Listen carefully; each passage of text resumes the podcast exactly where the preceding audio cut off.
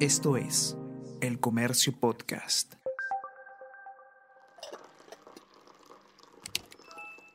Hola, hola, ¿cómo están? Buenos días, espero que hayan amanecido bien. Está con ustedes Ariana Lira y hoy tenemos... Tenemos que hablar con Ariana Lira.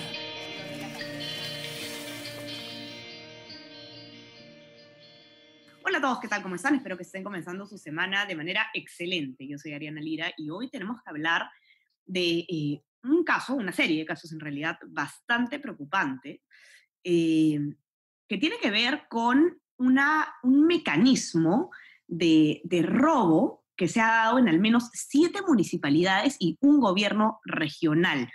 Eh, y es un robo que se da a través del, eh, de, que se da de manera virtual, ¿no? A través de transferencias bancarias y que tiene que ver con un sistema de administración financiera del Ministerio de Economía y Finanzas, que es un software que, que sirve para eh, registrar de cierta forma las, las, transacciones de las municipalidades.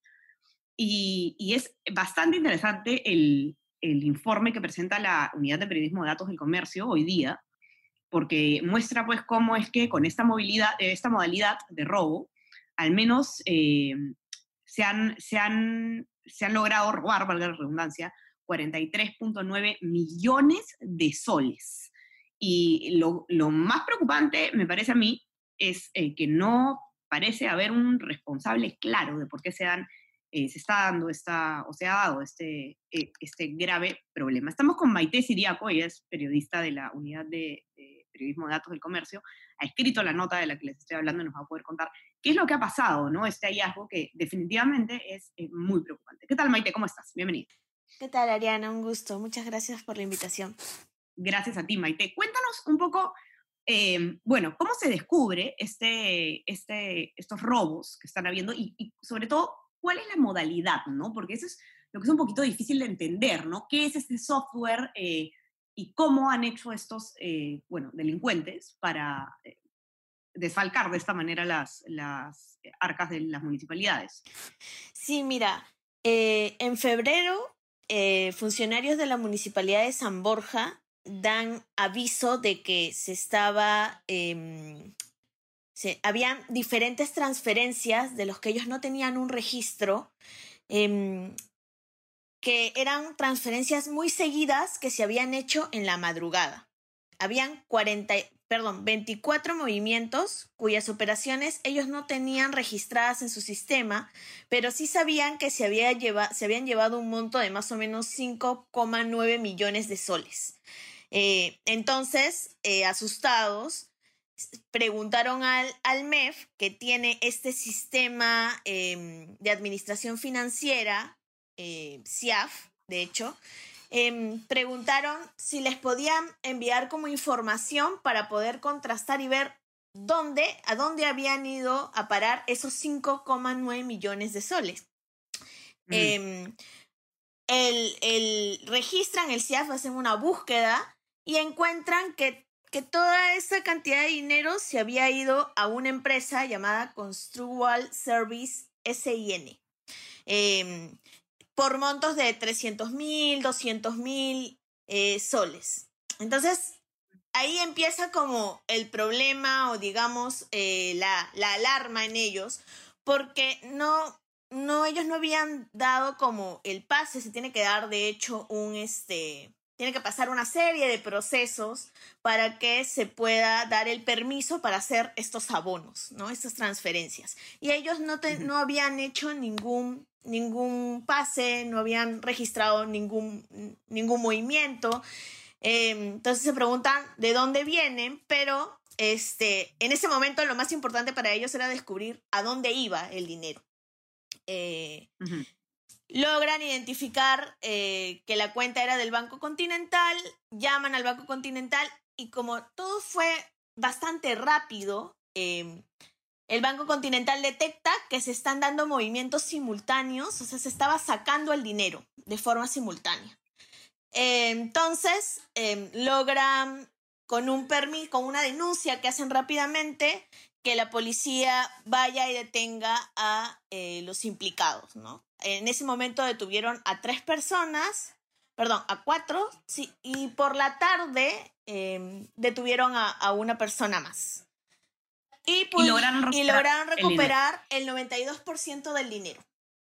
Eh, ¿no? Más o menos 500 mil soles eh, se han quedado ahí porque ya los habían sacado, pero digamos que el 92% del dinero pudieron recuperar. Ellos hacen la denuncia, la fiscalía inicia la investigación, pero el tema aquí es que eh, descubren que hay otras municipalidades a las que les ha sucedido más o menos algo muy parecido, ¿no?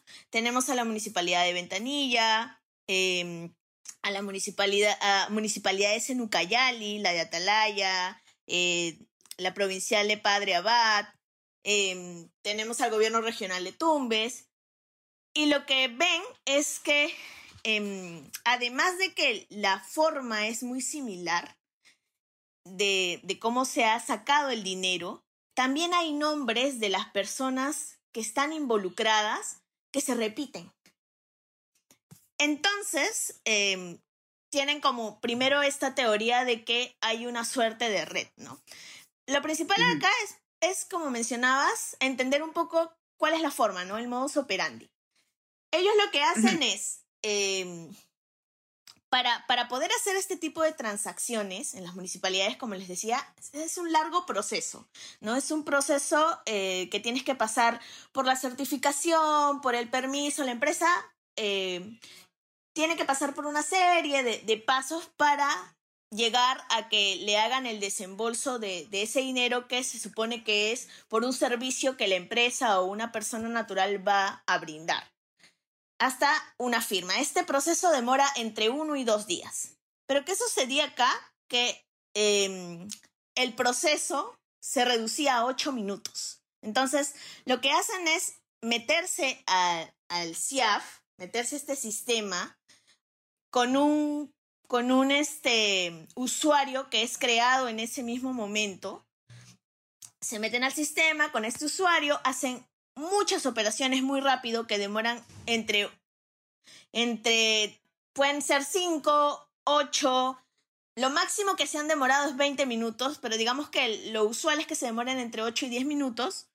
Hacen estas transferencias a una empresa que supuestamente les está brindando un servicio o a una persona y esta empresa o esta persona vuelve a hacer eh, otras transferencias a nuevas cuentas, a cuentas de personas X, que eh, simultáneamente retiran el dinero rápido, de, forma rápida, ¿no?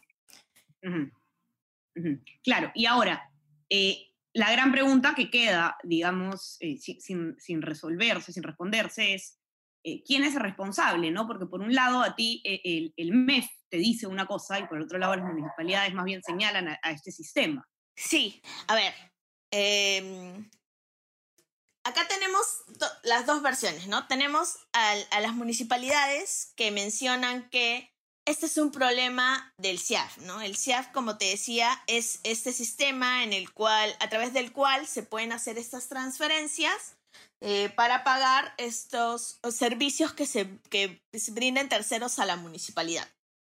Eh, para poder hacer estas transferencias, tenemos eh, a una persona o a unas dos personas, tres personas encargadas que tienen un usuario con su contraseña eh, y, solo a través de eso se puede hacer la transferencia.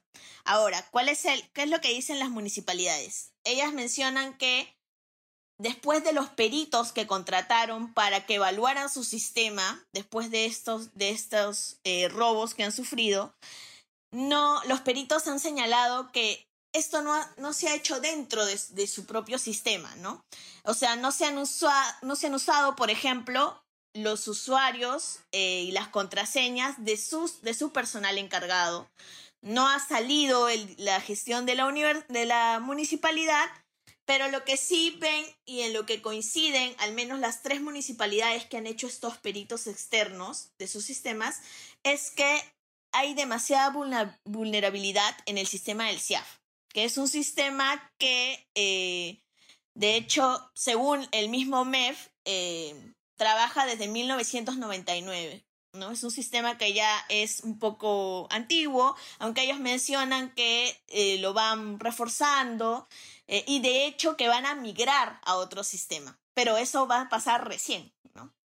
Eh, claro, cuando ya ha habido una pérdida masiva, ¿no? Pero, es lamentable.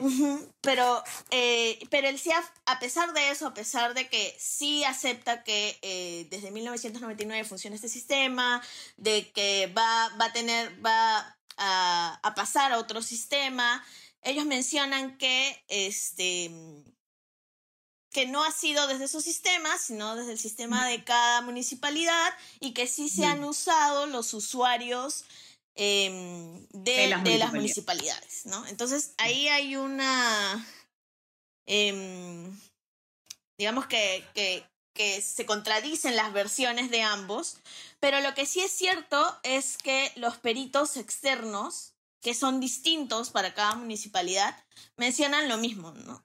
Mencionan eh, como te comentaba, que no se ha usado usuarios de la municipalidad y que ven demasiado vulnerable el sistema del CIAF.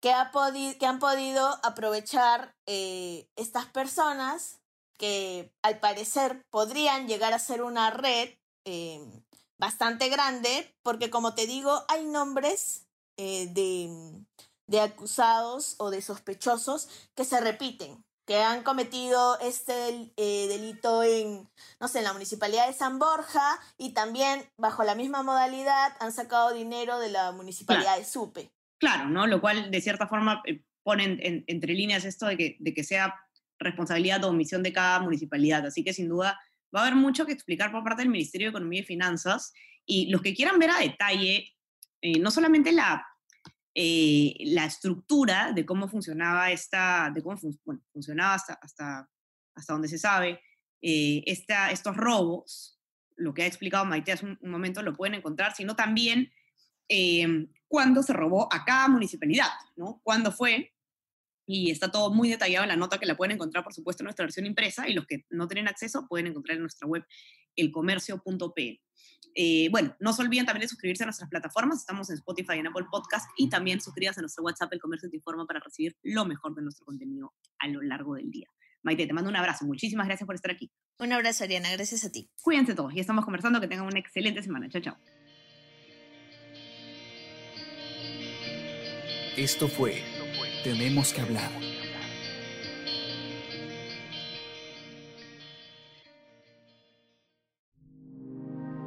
El Comercio Podcast.